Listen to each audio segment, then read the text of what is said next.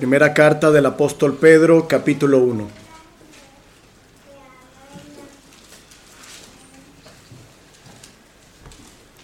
Dice la palabra del Señor.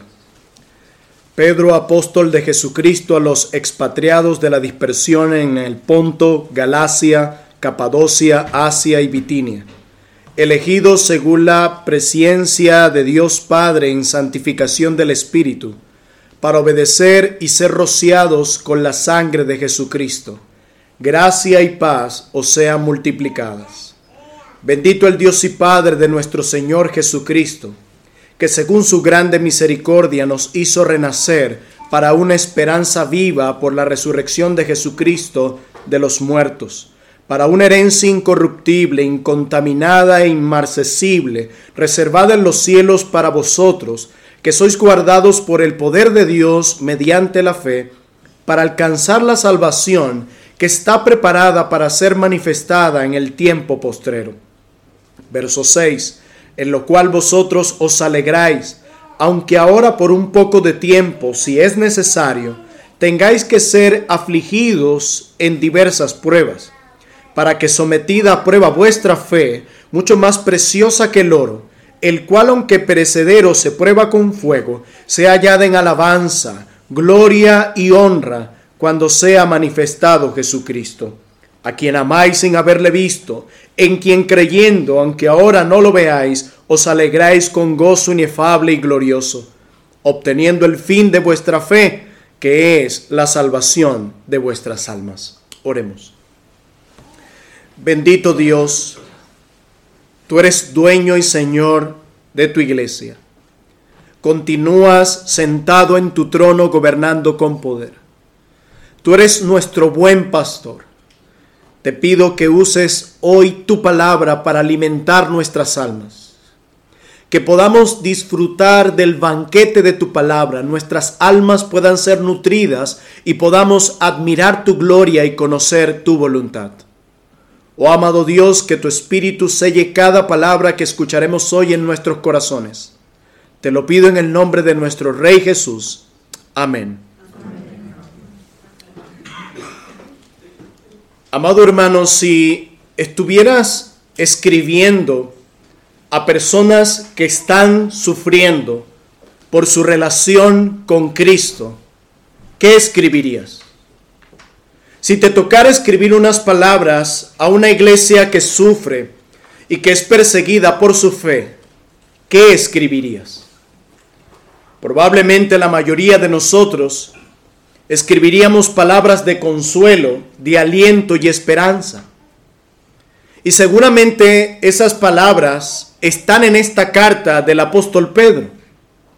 Palabras de consuelo, palabras de aliento para una iglesia que sufre. Pero en realidad las palabras de Pedro son impactantes y sorprendentes. ¿Cuál es la tentación más cercana que viene a nosotros cuando estamos sufriendo. ¿Cuál es la tentación cuando estamos desanimados, llenos de miedo o heridos?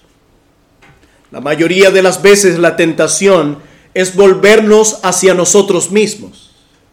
Es centrarnos demasiado en nosotros mismos. Somos expertos en centrarnos en nuestros problemas.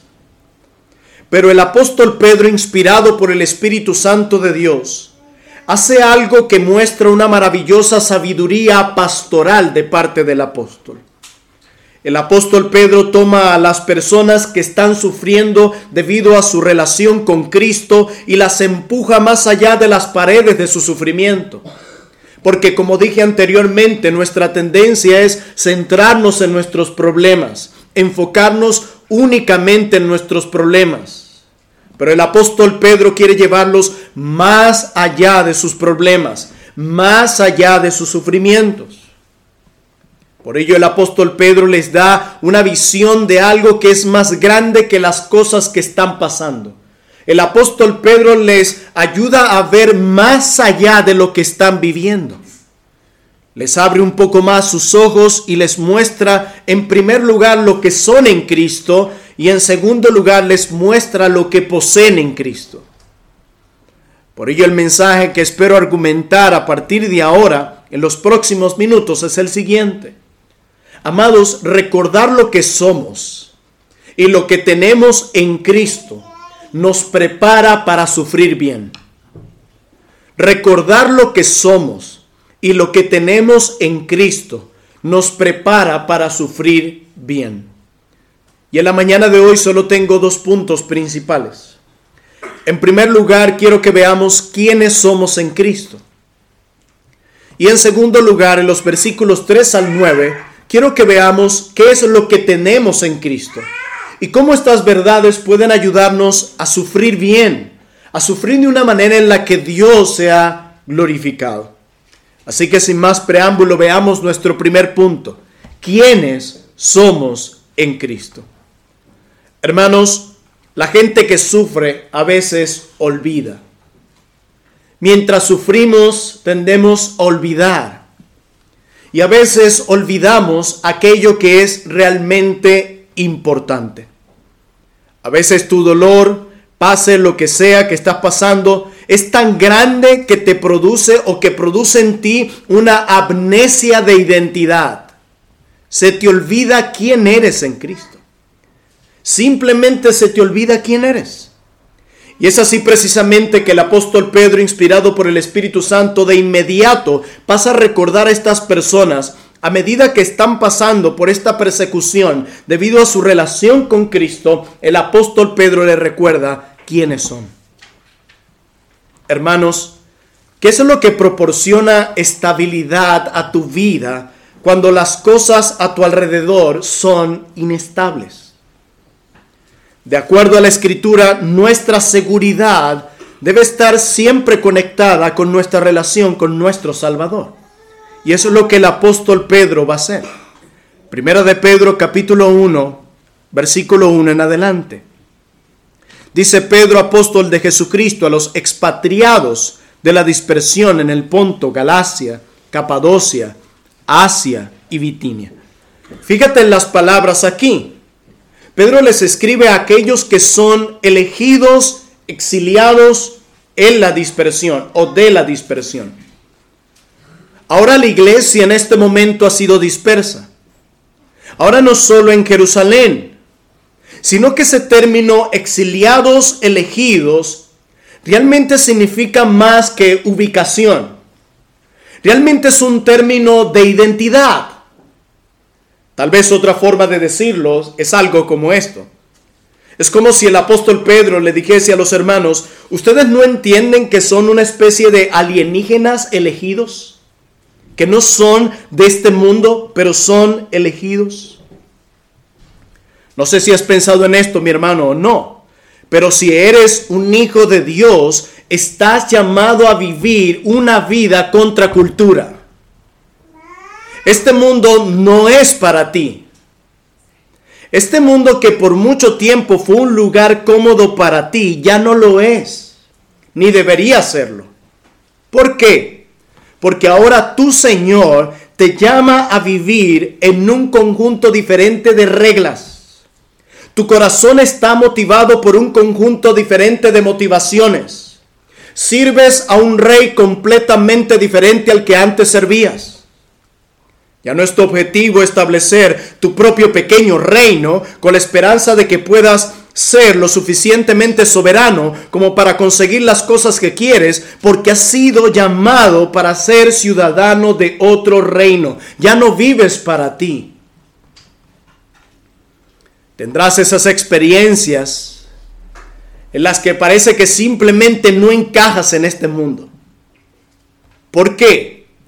Porque estás viviendo en un estándar, de acuerdo a un estándar completamente diferente. Viviendo de acuerdo a reglas completamente diferentes. Hermanos míos, recuerden lo que el apóstol Pedro le dice a los hermanos.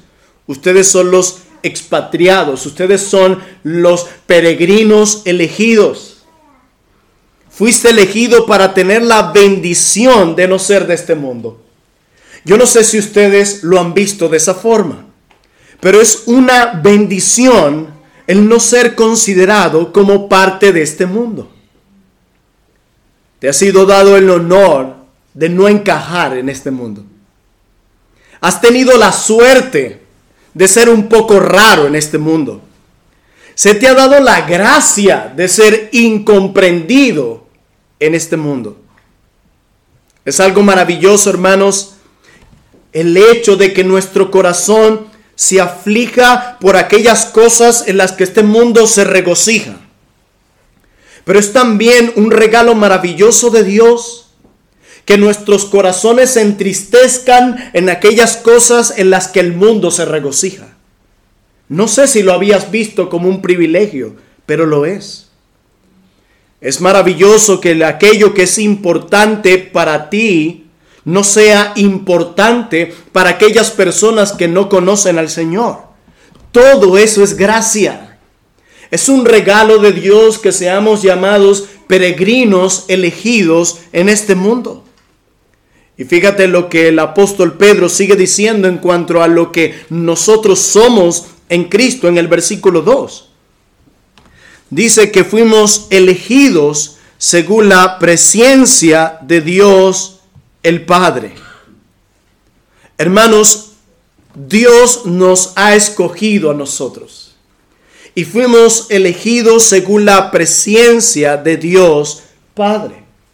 Y esto no quiere decir que Dios miró hacia el futuro, se dio cuenta que íbamos a creer y por ello nos eligió. No, no tiene nada que ver con eso. Es Dios quien nos escoge. Y no nos escoge porque hayamos hecho algo bueno, no, porque todos estamos destituidos de la gloria de Dios. Y de acuerdo a Efesios capítulo 2, todos estamos muertos en nuestros delitos y pecados. O como bien decía un siervo del Señor, si Dios hubiese elegido a los pecadores basado en algo bueno en la persona, nadie sería salvo porque ninguno es bueno. Pero estas palabras que tenemos aquí en el versículo 2 del apóstol Pedro que nos recuerda en cuanto a nuestra identidad, de que hemos sido elegidos según la presencia de Dios, esta palabra tiene implicaciones en el pacto.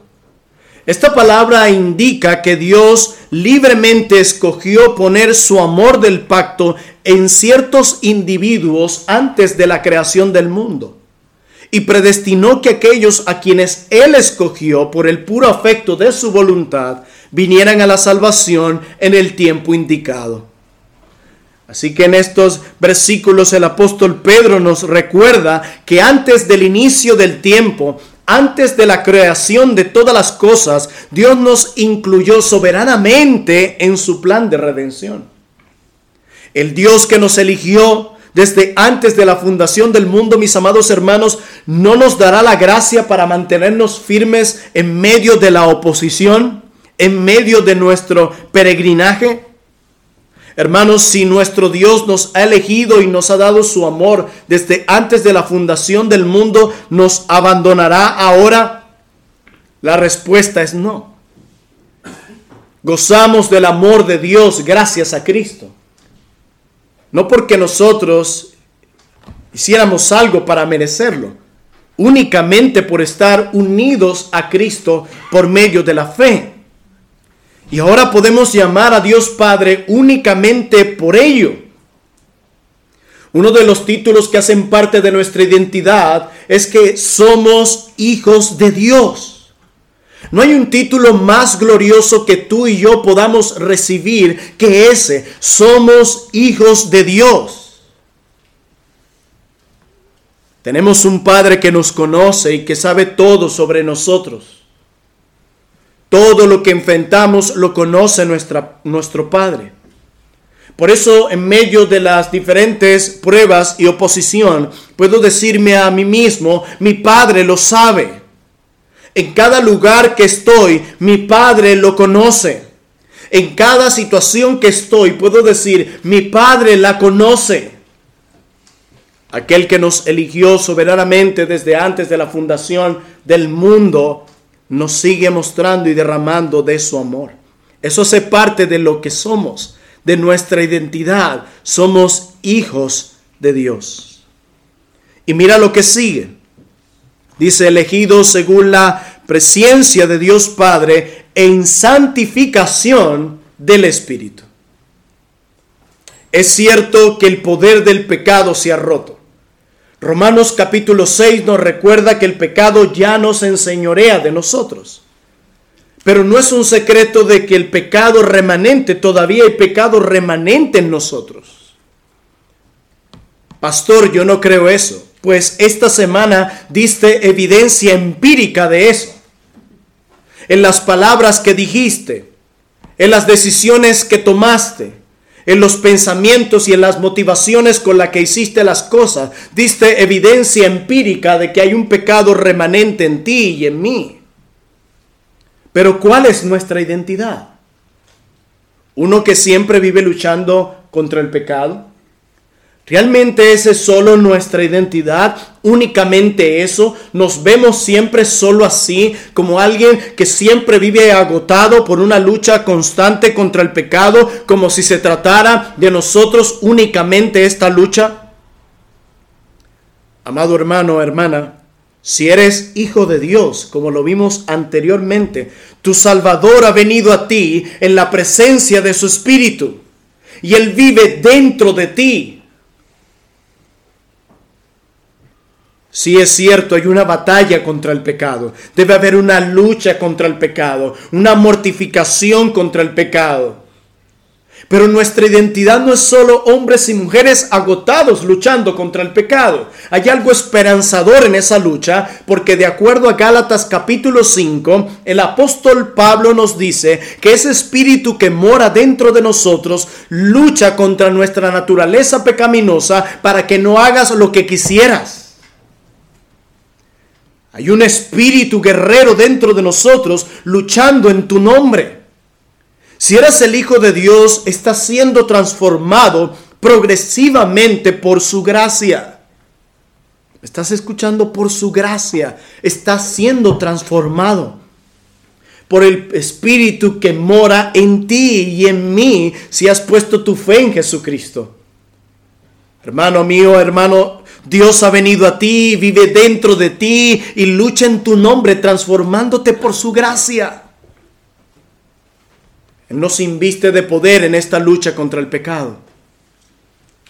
No son nuestras habilidades los que nos permiten vencer en esta lucha. No son nuestras estrategias. Es el poder del Espíritu en nosotros. Pero hay una siguiente frase en nuestro texto hablando de quiénes somos. Dice, elegido según la presencia de Dios Padre en santificación del Espíritu para obedecer y ser rociados con la sangre de Jesucristo. En primer lugar dice que todo esto para obedecer a Jesucristo. Hermano, no solo ha sido llamado a una vida contracultura, no solo tienes un Padre que te ha amado desde antes de la fundación del mundo, no solo estás siendo transformado por el poder del Espíritu en ti, también has sido llamado a una nueva forma de vida radical, completamente radical.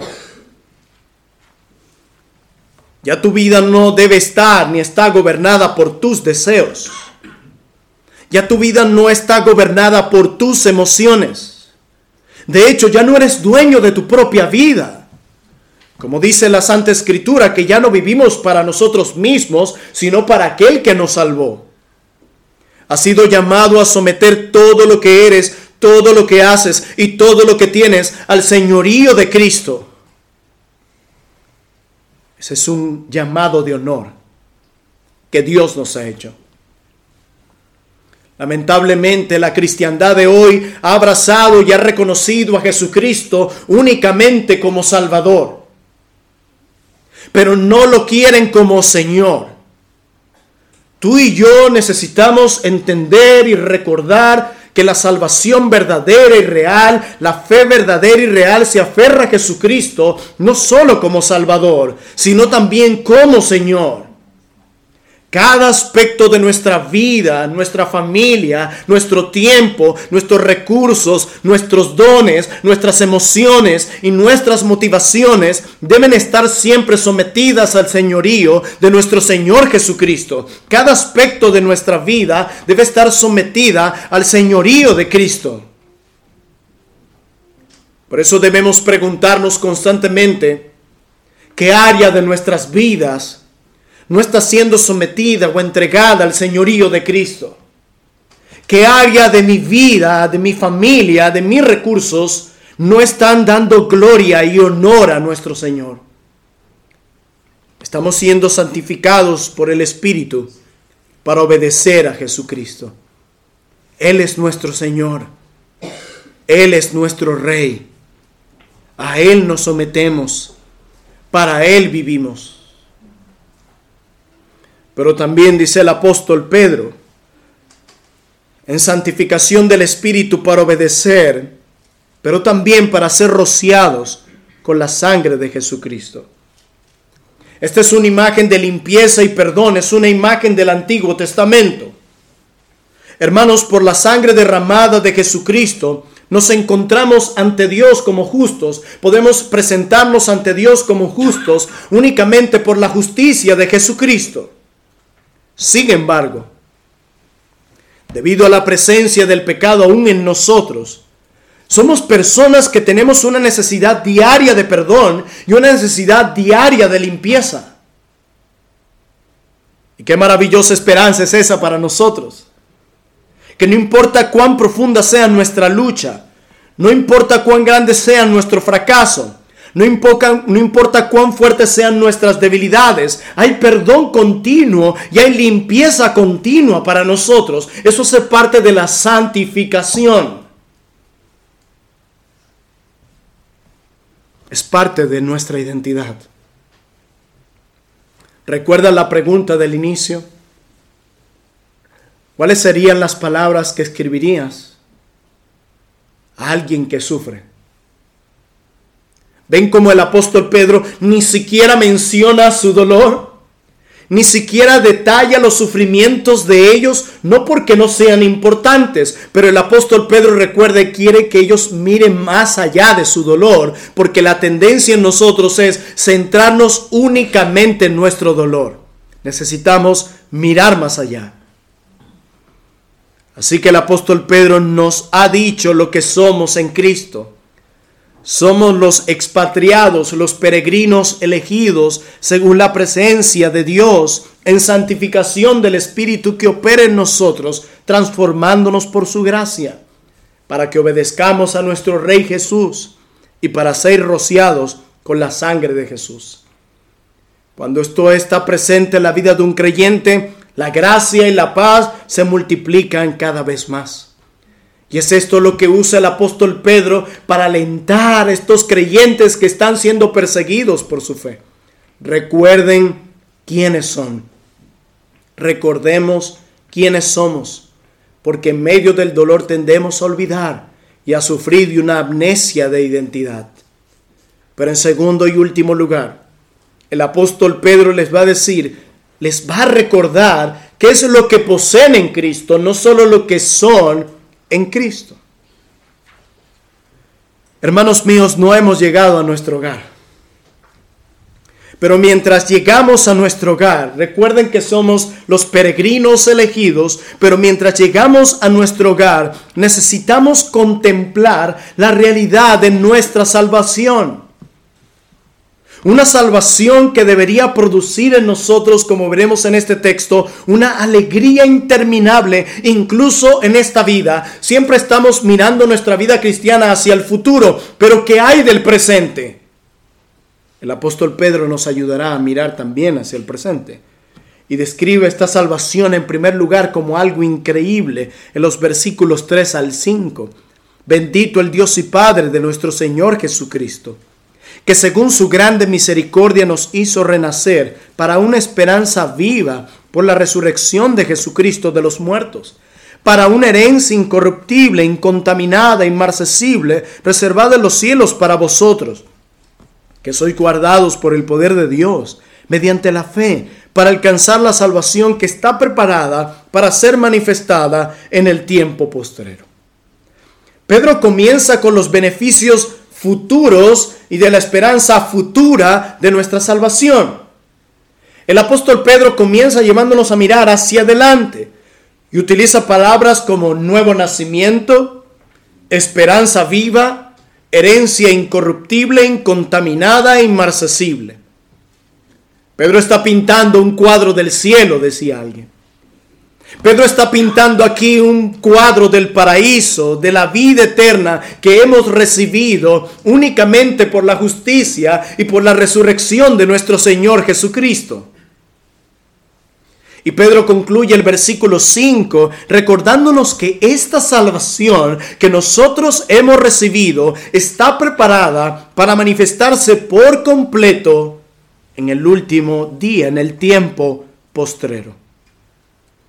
Pedro está diciendo que así como Cristo resucitó de entre los muertos, nosotros un día también resucitaremos. Su resurrección es la garantía de nuestra resurrección. Resucitaremos, hermanos, y disfrutaremos de una eternidad en la presencia de Dios. Disfrutaremos de una eternidad libres de dolor, libres de pecado, libres de ansiedad, libres de sufrimiento. Esas bendiciones que recibimos gracias a esta salvación superan en creces, con creces, todo lo que hay en este mundo. Qué bonito ha sido estar en España y conocer y ver cómo muchas cosas son tan diferentes a como las vemos en nuestra nación, donde todo se deteriora cada vez más. Pero nada de lo que España o el mundo me pueda ofrecer supera las grandes bendiciones que la salvación de Cristo me ha dado. Qué bueno tener una buena casa, un buen coche, andar en un lugar seguro, sin tener temor incluso a la policía. Pero la paz que Cristo da no es como la que el mundo da. Y las riquezas que recibimos en Cristo superan en creces todo lo que hay en este mundo. Si alguien posee esta salvación tan gloriosa que el apóstol Pedro menciona aquí, aunque sea la persona más pobre materialmente hablando, es al mismo tiempo la persona más rica en el mundo. He aquí nuestra verdadera riqueza. He aquí nuestro verdadero honor y gloria en esta salvación gloriosa. Dice el apóstol Pedro que esta herencia incorruptible, incontaminada, inmarcesible, está reservada en los cielos. Recuerda, aquí mira al futuro de nuestra salvación para vosotros que sois guardados por el poder de Dios. No que somos guardados por nuestra capacidad intelectual, por nuestras riquezas materiales, por la educación que hayamos recibido. No, dice que sois guardados por el poder de Dios. He aquí la seguridad de nuestra fe. Y Dios ha establecido el medio. Dice, mediante la fe. Pero somos guardados, hermanos, únicamente por el poder de Dios. Y dice el apóstol Pedro en el versículo 6, en lo cual vosotros os alegráis. El apóstol Pedro nos dice, inspirado por el Espíritu Santo de Dios, que nada debería alegrarnos más que la perspectiva de lo que vendrá en la otra vida. Hermanos, las personas más alegres en el mundo deberíamos ser nosotros los cristianos. No importa nuestra nacionalidad, no importa nuestra cultura, no importa cómo nos criaron, la obra que Dios ha hecho en nuestros corazones y los regalos que nos han otorgado deberían producir en nosotros una alegría reverente constante, una alegría que está anclada en la verdad. No debemos desesperarnos en medio de un mundo que es hostil y que se opone a la fe ya que algo glorioso nos espera. Y eso es real, hermanos. Algo glorioso nos espera. Eso es real. Pero el apóstol Pedro también nos dice que esta salvación maravillosa no solo es increíble, sino que va más allá, dice el apóstol. En los versículos 6 al 7 él dice, lo cual vosotros os alegráis, aunque ahora por un poco de tiempo, si es necesario, tengáis que ser afligidos en diversas pruebas. Hermanos, la vida en este mundo es difícil. ¿Saben por qué? Porque aún no estamos en casa. Aún estamos sufriendo lo que el apóstol Pedro llama diversas pruebas. Pruebas que enfrentamos por el simple hecho de estar fuera de nuestra verdadera patria. Pero al seguir leyendo esta carta, nosotros nos daremos cuenta de que el apóstol Pedro tiene una serie de pruebas en particular en su mente y son todas aquellas pruebas que vienen debido a nuestra fidelidad a nuestro Señor Jesucristo. Hermanos, ser alguien que comparte la resurrección de Cristo no solo trae consigo alegría y esperanza, sino que también trae consigo un costo, un precio que pagar. El mundo puede pensar que eres un retrógrado, o un intolerante, o simplemente un loco. Y eso puede costarte, económica, social o profesionalmente. Sin embargo, una fe auténtica, una fe real, resistirá hasta el final. No tienes que preocuparte, mi amado hermano, por negarte a ti mismo en este mundo hostil o tomar la cruz y seguir a Jesucristo. No tienes que preocuparte por eso. ¿Por qué? Porque la fe auténtica es más precioso que el oro que es probado por el fuego. El oro es uno de los elementos más estables del mundo y pocas cosas pueden destruirlo. Bueno, tomamos algo imposible de destruir como el oro y lo comparamos con la fe y concluimos que este último, o sea, la fe, es más difícil de extinguir. De hecho, cuando el oro es sometido a altas temperaturas, lo único que es eliminado de él son las impurezas que posee. Cuando nuestra fe es sometida a altas temperaturas en medio de las diversas pruebas, nuestra fe jamás será destruida. Lo único que será destruida es las impurezas que todavía posee nuestra fe. Y si tú y yo somos honestos, debemos reconocer que nuestra fe posee muchas impurezas. Cuando tu fe te permite soportar las pruebas, esa fe, dice el apóstol Pedro, resultará en alabanza y gloria cuando Jesucristo sea revelado. Lo voy a repetir. Cuando tu fe te permite soportar las pruebas, esa fe resultará en alabanza y gloria cuando Jesucristo sea revelado. Es indestructible la fe que nos ha dado Dios, este don maravilloso. Somos guardados por su poder mediante la fe mientras atravesamos estas diversas pruebas. Pero el apóstol Pedro termina diciéndonos que esta prueba tiene algunas características más, esta salvación. Los versículos 8 al 9. Hablando de Cristo, comienza diciendo el apóstol, a quien amáis, sin haberle visto, en quien creyendo aún ahora no lo veáis, os alegráis con gozo inefable y glorioso, obteniendo el fin de vuestra fe, que es la salvación de vuestras almas. Esta salvación es invisible pero real. La fe nos permite estar completamente seguros en esta salvación poderosa que Dios ha obrado en nuestros corazones, comenzando de adentro hacia afuera Hermanos, por la fe podemos estar seguros que aunque no estuvimos allí en el Calvario, podemos estar seguros que Cristo murió por nosotros y perdonó nuestros pecados. Dice el apóstol Pablo que fuimos crucificados juntamente con Cristo. En una ocasión, un pastor y algunos hermanos estuvieron en Medio Oriente y, mientras estaban dando el paseo, uno de los guías turísticos llega al Calvario y pregunta, ¿alguno de ustedes ha estado aquí alguna otra vez? Y un pastor levanta su mano y dice, sí, Yo estuve aquí. Y la guía turística le dice, ya va, pero al inicio de nuestra conversación, usted me dijo a mí que era la primera vez que venía a este lugar. Hace más de dos mil años yo fui crucificado juntamente con Cristo en ese lugar. Hermanos, por la fe podemos estar completamente seguros de que la muerte y la resurrección de Cristo son reales. Podemos estar por la fe completamente seguros de que Cristo murió por nosotros, perdonó nuestros pecados y que su Espíritu mora en nosotros.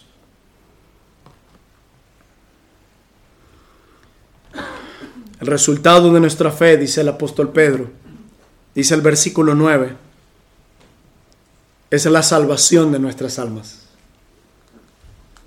Al principio del pasaje, la salvación se nos presenta como algo que anticipamos, se nos permite mirar al futuro.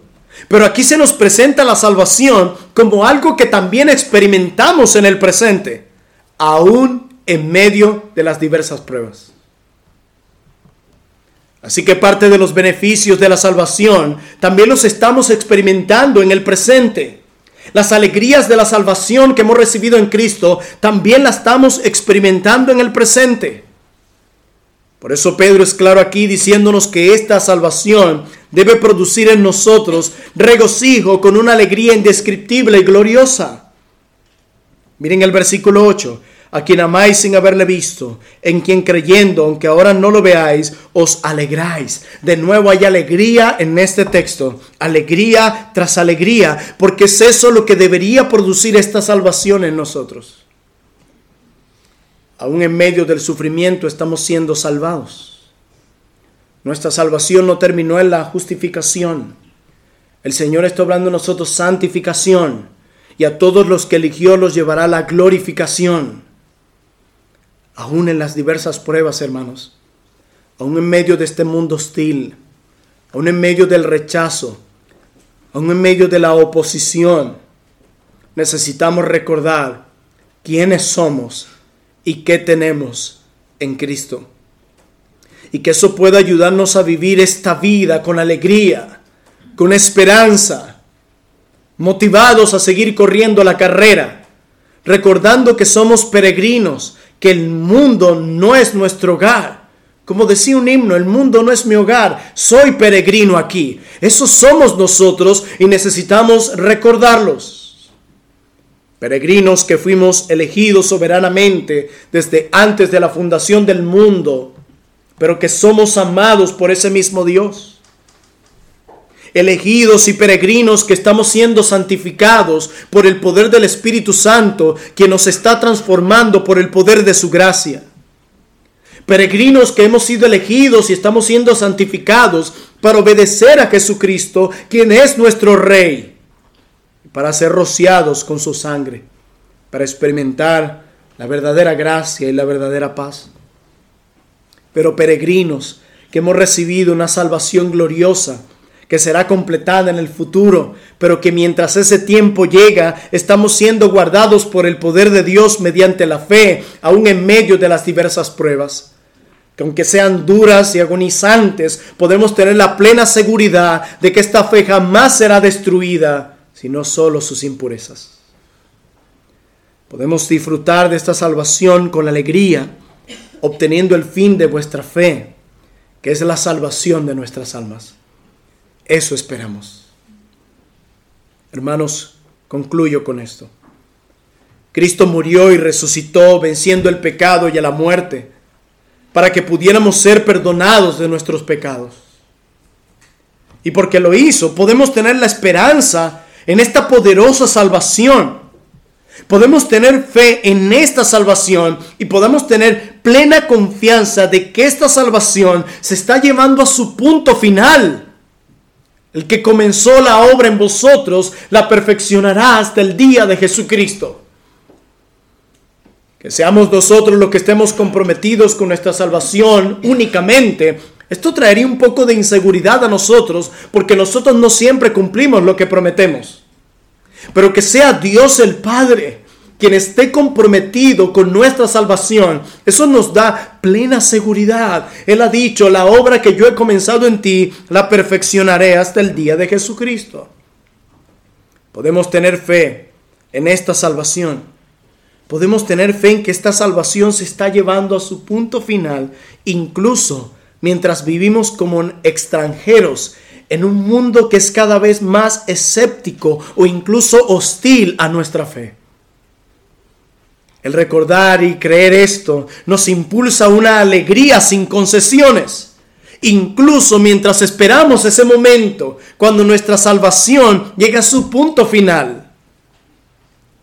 Esto debe impulsarnos a regocijarnos juntos, porque compartimos la misma salvación Quizás no compartimos la misma nacionalidad, quizás no compartimos la misma cultura, pero compartimos la misma salvación y podemos regocijarnos juntos en esa salvación. No solo en la semana, sino hoy en el día del Señor como iglesia reunida edificándonos unos a otros, estimulándonos al amor y a las buenas obras y recordándonos unos a otros que Cristo es mejor. Esto debería ayudarnos a resistir las diversas pruebas, a tomarnos nuestro cristianismo muy en serio y a soportar el dolor y la oposición, mirando hacia esta gloriosa salvación, soportando juntos, soportando juntos el costo de seguir a Cristo, recordando siempre lo que somos en Cristo y lo que tenemos en Cristo. Oremos. Oh amantísimo Dios, dueño y Señor de nuestras almas, a ti te damos todo el honor y la gloria. Gracias Señor por elegirnos. Gracias Señor por santificarnos.